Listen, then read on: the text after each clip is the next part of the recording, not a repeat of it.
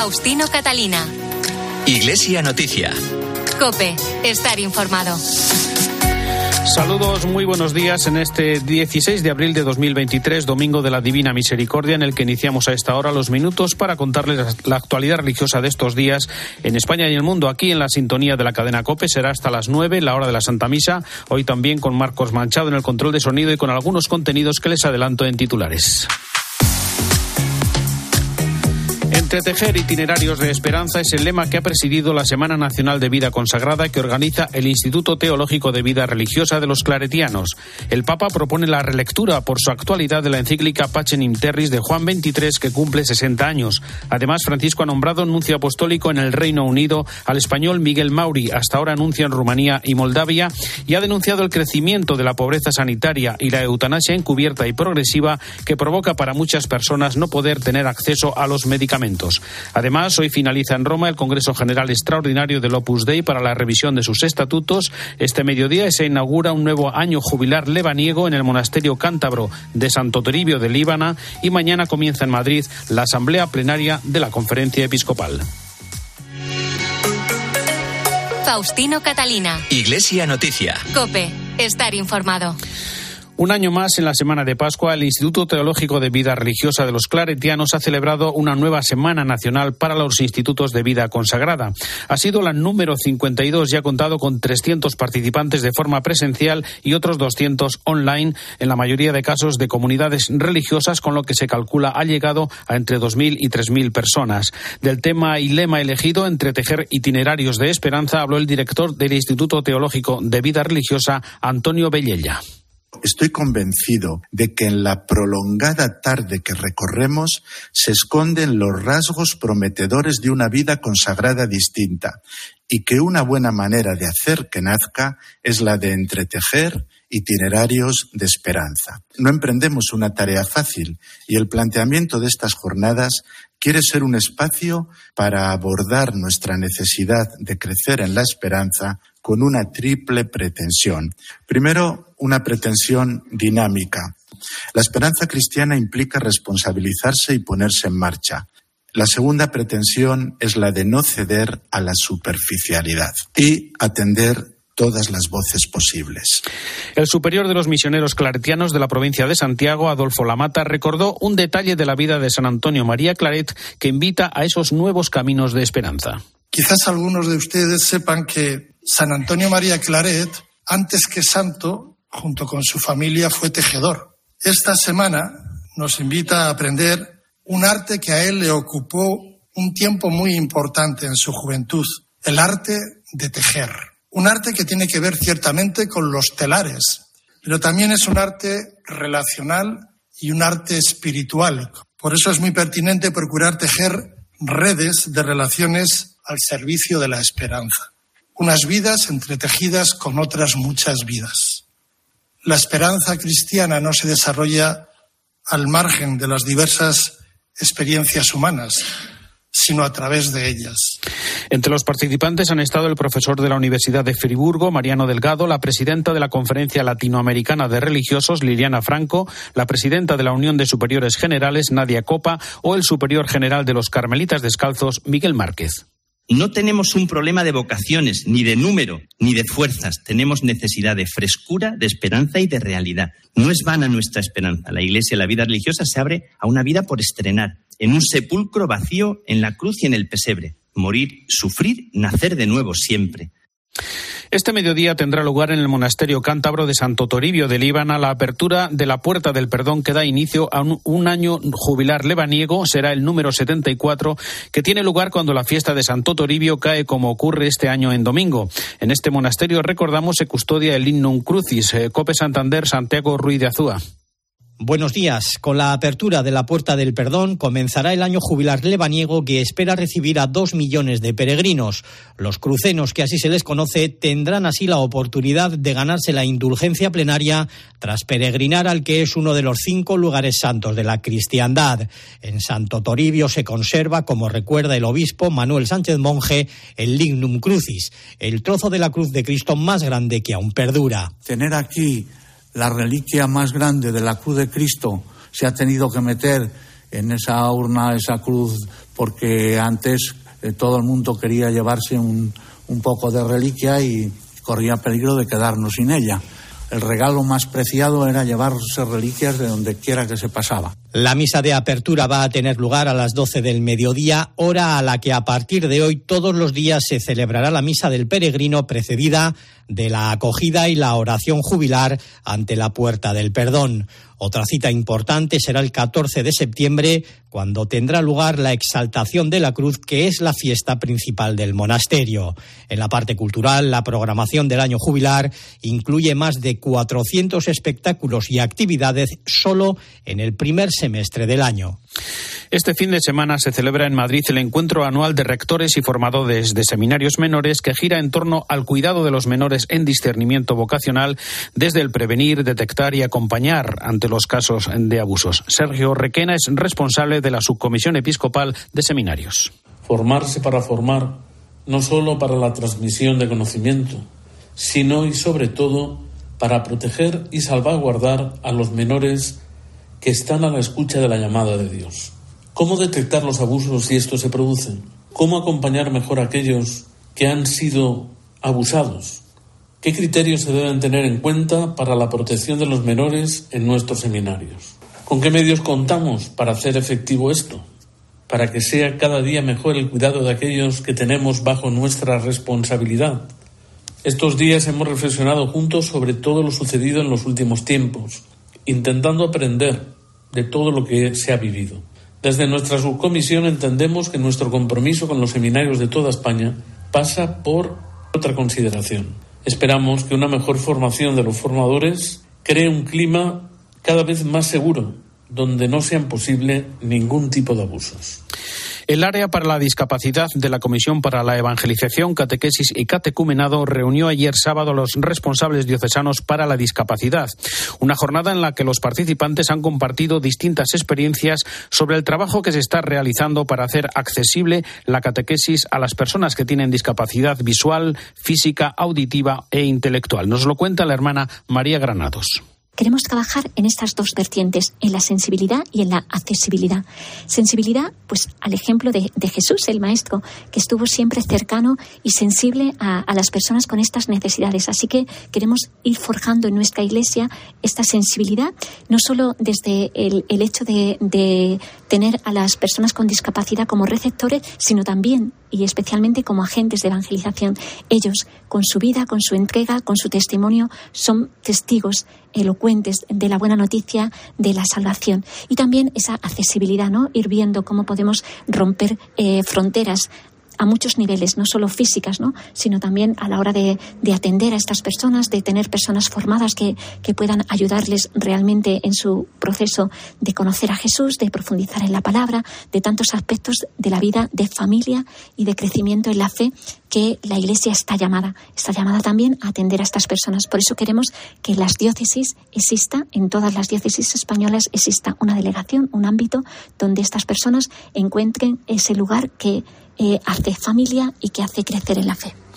Les contamos también que los jóvenes de la diócesis de Coria Cáceres viven ya la cuenta atrás para la Jornada Mundial de la Juventud que tendrá lugar en Lisboa con un encuentro celebrado en la jornada de ayer en Alcuéscar. Cope Cáceres, Miriam Rodríguez. Medio millar de chavales de toda la diócesis eh, participaban ayer en Alcuéscar en el encuentro diocesano de jóvenes para calentar motores de cara a la Jornada Mundial de la Juventud que se celebra este verano en Lisboa. Fue una jornada de convivencia muy divertida la de ayer entre los más jóvenes de la diócesis con mucha música, charanga y DJs e incluso se celebró el bautismo de dos universitarios que se han encontrado con Dios, lo destacaba el delegado de Pastoral Universitaria de la diócesis y párroco del municipio el padre Fernando Alcázar. Uno de los objetivos principalmente es que los jóvenes disfruten, o sea, es una fiesta de la alegría y daremos como pues una manifestación pública de la alegría y de la Iglesia en tiempo de, Pascua. Como particular y especial tendremos el bautizo de dos jóvenes universitarios que se han encontrado con Dios en la, en la pastoral universitaria, en las reuniones, en, en los encuentros con los jóvenes. Por cierto, que ya son 172 los peregrinos que acudirán a Lisboa desde esta diócesis. Nuestro obispo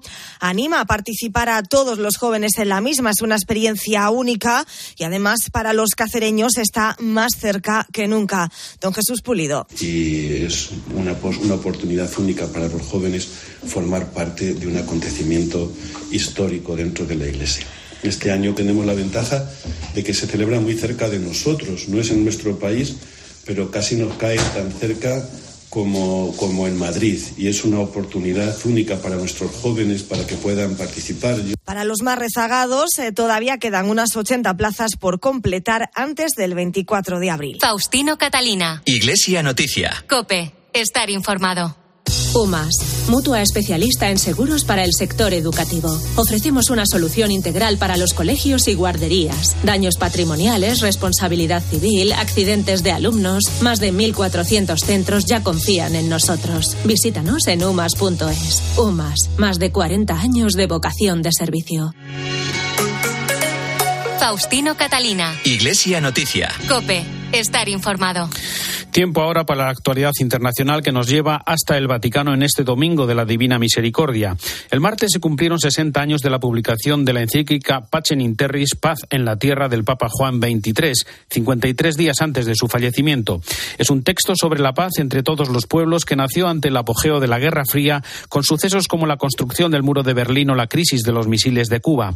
Además de invitar a los hombres y mujeres de buena voluntad a leer esta encíclica, en la audiencia general del miércoles el Papa rezó para que los jefes de las naciones se inspiren en ella, en sus proyectos y decisiones, porque seis décadas después tiene plena actualidad. Roma Ángeles Conde. Una audiencia general en la que volvimos a ver al Papa Francisco recorriendo la plaza de San Pedro en Papamóvil. El pontífice volvió a invitar a unos niños a subir al vehículo, sin duda una experiencia inolvidable para estos pequeños.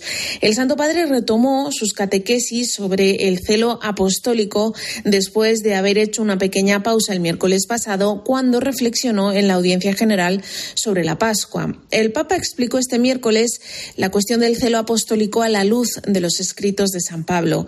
En definitiva, advirtió del peligro de un celo distorsionado que nos haga evangelizar las propias ideas en lugar de la palabra de Dios. En cualquier caso, dijo el Papa que el evangelizador debe ser alguien que esté en movimiento, no puede fosilizarse en las jaulas del siempre se ha hecho así, aseguró Francisco, que fue muy claro sobre esto al decir que no se puede evangelizar desde un escritorio tecleando en un ordenador, sino que hay que estar dispuesto a salir, porque los evangelizadores son los pies del cuerpo de la Iglesia. Así lo explicó el Santo Padre en español. Significa que quienes anuncian a Jesús te tienen que mover, no se pueden quedar quietos. El cielo evangélico es la base del anuncio, lo que impulsa a salir, a tener iniciativa, a tener creatividad. En la parte de los saludos en italiano, casi al concluir la catequesis, Francisco evocó los 60 años de la encíclica Pacem in Terris de Juan XXIII, un documento que aunque se escribió en plena Guerra Fría, en palabras de Francisco, en medio de nubes oscuras, sigue siendo un texto actualísimo. Y citó Francisco esta frase que vamos a escuchar a continuación. Las relaciones entre las comunidades políticas, como las que existen entre los hombres, no deben regularse recurriendo a la fuerza de las armas, sino a la luz de la razón, es decir, en la verdad, en la justicia y en la solidaridad operante. Por eso el Santo Padre invitó a los fieles y a los hombres y mujeres de buena voluntad a leer la encíclica Pacem in Terris y concluyó esta catequesis deseando que los jefes de las naciones se dejen inspirar por ella en sus proyectos y sus decisiones. No se olvidó Francisco tampoco un día más de pedir oraciones por la paz en la martirizada Ucrania. El repaso a las guerras y conflictos en el mundo del Papa en su mensaje de Pascua merece hoy el tiempo para el comentario desde Roma de Antonio Pelayo. Buenos días. Buenos días. Leídos rápida y superficialmente los mensajes Urbi et Orbi a la ciudad de Roma y al mundo universo que los papas proclaman todos los años el día de Navidad y el domingo de Pascua pueden parecer repetitivos e incluso idénticos. No es así aunque hay que reconocer que existen similitudes y coincidencias, pero cada vez hay matices diversos en los que es especialista la sutil diplomacia vaticana. Un adjetivo, un adverbio o la colocación de una frase reflejan la visión que tiene la Santa Sede sobre las diversas crisis y las situaciones del mundo. El pasado domingo, por ejemplo, Francisco no podía no referirse a la guerra en Ucrania, tema que ha sido una constante en sus numerosas intervenciones desde que comenzaron las hostilidades. Y lo hizo pidiendo a Dios protección para el amado pueblo ucraniano en el camino hacia la paz y que infunda luz pascual para el pueblo ruso. Esta última frase es una pequeña novedad, puesto que hasta ahora el Papa evitaba citar a Rusia para no ser acusado injustamente de putinismo o de colocar a ambos pueblos, el invasor y el invadido, en igualdad de responsabilidades ante la historia. Sin entrar en arduas discusiones históricas, Bergoglio no puede ignorar el sufrimiento de ambos pueblos. Lo recordó hace pocos días evocando el dolor de las madres rusas y ucranianas que ven morir a sus hijos en el frente y recogiendo en el Via Crucis los doloridos testimonios de dos jóvenes situados en lados opuestos del frente bélico. En su mensaje pascual pidió crecer en un camino de confianza recíproca y apresurarnos en recorrer senderos de paz y fraternidad. No hay otra solución si queremos detener las espirales de violencia y fratricidio que desde hace años ensangrientan Ucrania y tantos otros países del planeta. Desde Roma les ha hablado Antonio Pelayo. Gracias, Antonio. Seguimos en el Vaticano, donde se han introducido algunas modificaciones para simplificar y mejorar el funcionamiento de la Administración de Justicia ante la creciente carga de trabajo para los órganos judiciales. Por otro lado, mañana finaliza en Roma el Congreso General Extraordinario del Opus Dei, en el que se ha abordado la revisión de los estatutos solicitada por el Papa Francisco el pasado mes de julio. Cambios que no conoceremos hasta dentro de unas semanas. Cuéntanos, Ángeles. Desde el pasado miércoles 12 de abril y hasta el lunes 17, 274 fieles del Opus Dei de todo el mundo están reunidos en Roma con el prelado y sus vicarios para reflexionar sobre los estatutos de la prelatura y adecuarlos al motu propio ad carisma tuendum. En esta carta apostólica, el Papa Francisco ha pedido al Opus Dei que se renueven algunos puntos del documento que define la misión y la regla de vida de la prelatura.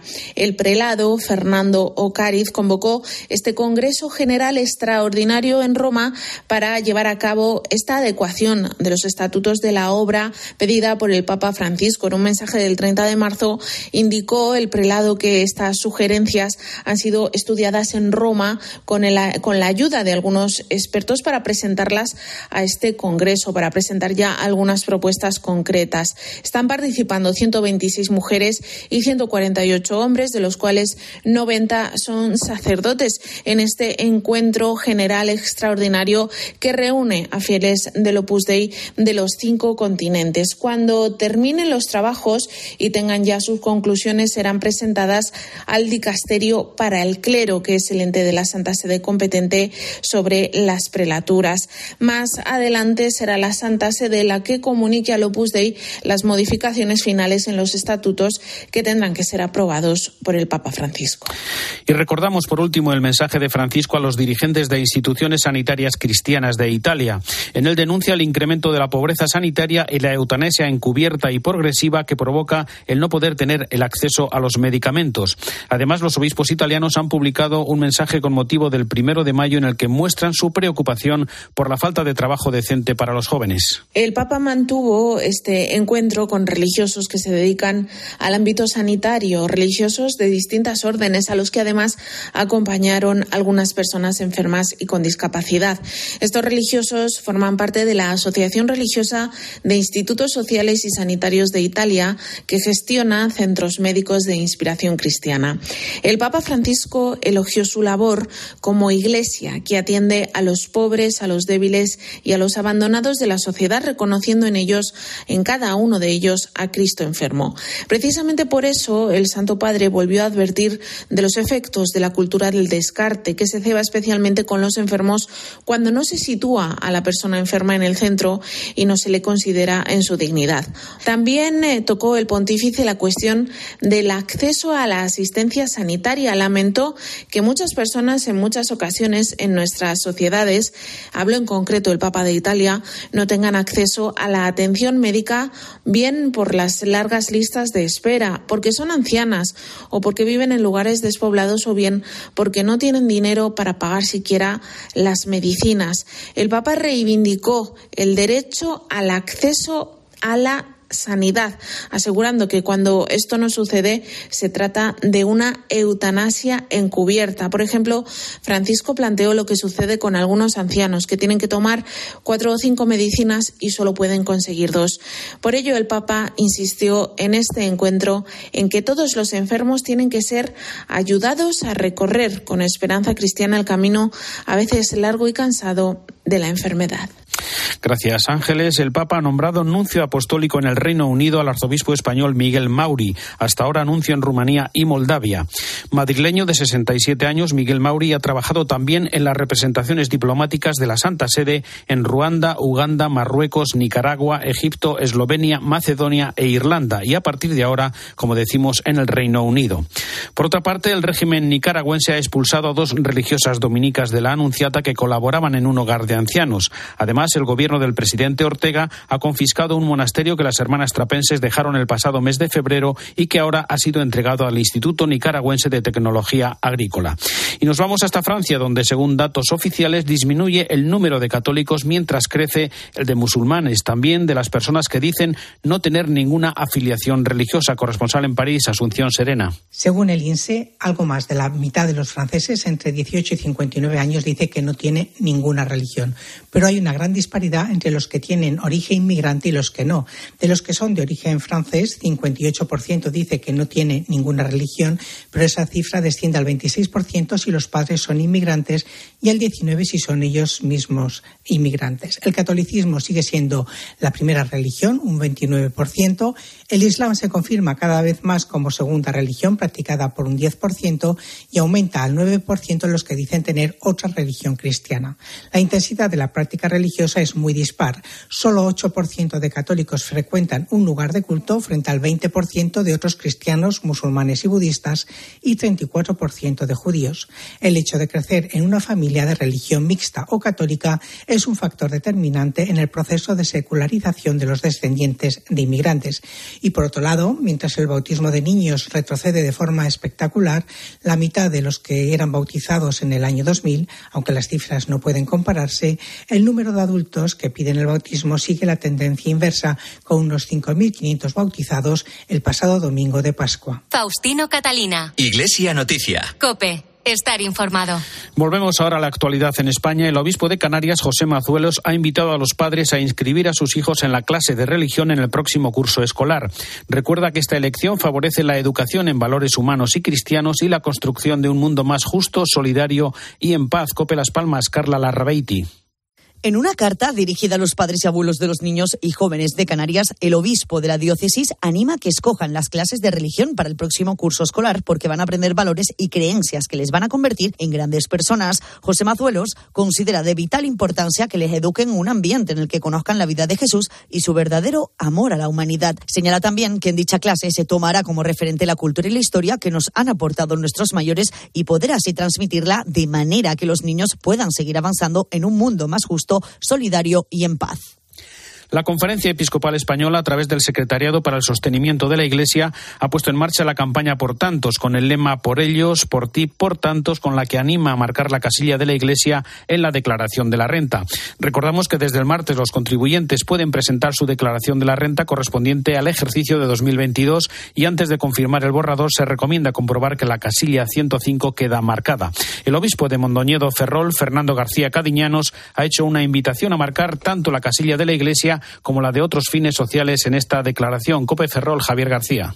El obispo de la diócesis de Mondoñedo Ferrol, Monseñor Fernando García Cadiñanos, realizó el pasado martes un llamamiento a los contribuyentes de Galicia para que marquen en sus declaraciones de la renta las casillas 106 y 107 para destinar el 0,7% de sus impuestos tanto a la Iglesia Católica como a entidades de fines sociales. Monseñor García Cadiñanos. Es invitar a la ciudadanía a que ponga las dos cruces eh, en favor de la Iglesia diocesana a favor de la Iglesia Católica y en favor de las entidades de fines sociales. García Cadillanos también aseguró que los gallegos son los segundos de todo el Estado, solo superados por los catalanes que menos marcan la casilla destinada a la Iglesia. Estima que esta situación se puede deber a una falta de conocimiento y recordó que marcar ambas casillas no supone ni pagar más impuestos ni una disminución de la devolución en caso de tener derecho a ello y lo único que supone es decidir a qué van destinados parte de nuestros impuestos.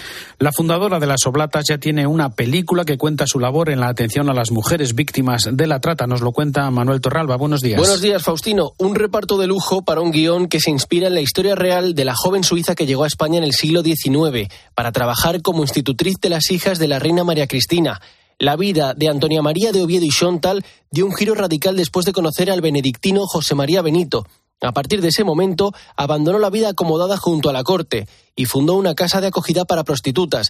Así nació el Instituto de las Hermanas Oblatas del Santísimo Redentor. Tienen 200 años de existencia y son mujeres estupendas, religiosas, que acogen a todas aquellas mujeres víctimas de trata o simplemente quieren salir de la prostitución en casas de acogida. Lo hacen con un amor, un cariño, desinteresadamente y sobre todo sin juzgar. Simplemente ellas están al servicio de las mujeres que necesitan ayuda. Lo cuenta uno de los actores de la película, Roberto Álvarez, conocido por ser el padre de familia de Anhelo 7 o Antonio Torres en Servir y Proteger.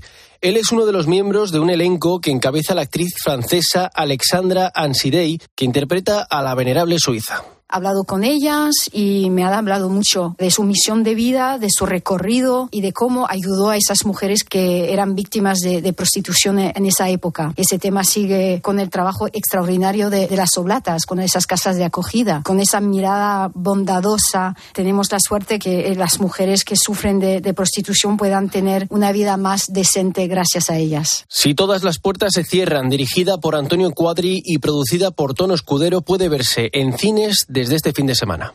El arzobispo de Mérida, Badajoz y nuestra compañera Eva Fernández, corresponsal de COPE en Italia y el Vaticano, han sido galardonados con los premios Cofrades COPE Mérida Fabián Vázquez.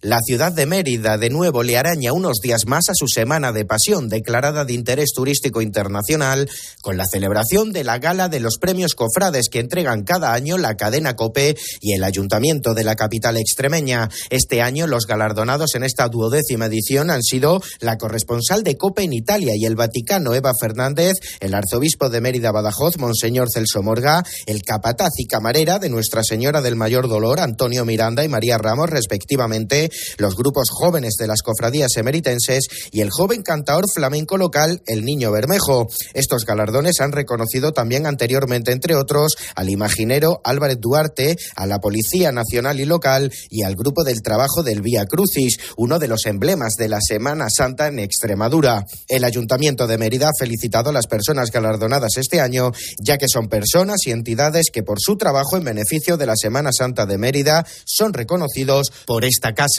una gala que ha contado con diferentes actuaciones y con la presencia, entre otras autoridades, del presidente de la Junta de Extremadura, Guillermo Fernández Vara.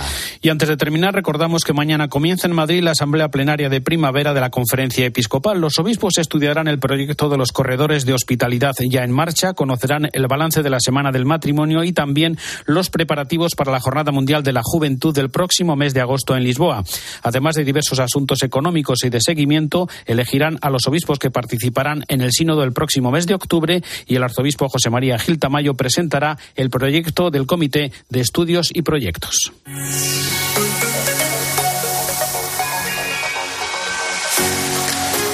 Hasta aquí el informativo Iglesia Noticias, el programa 1824 en este domingo 16 de abril de 2023. Volvemos dentro de siete días. Un saludo de Faustino Catalina.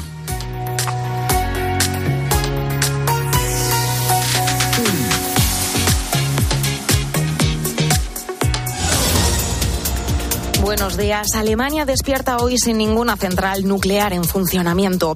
Los últimos tres reactores que quedaban se han apagado, aunque el desmantelamiento no terminará hasta 2030. Una decisión de Angela Merkel hace 12 años que se ha llevado a cabo de manera progresiva y que se retrasó a finales del año pasado por la crisis energética.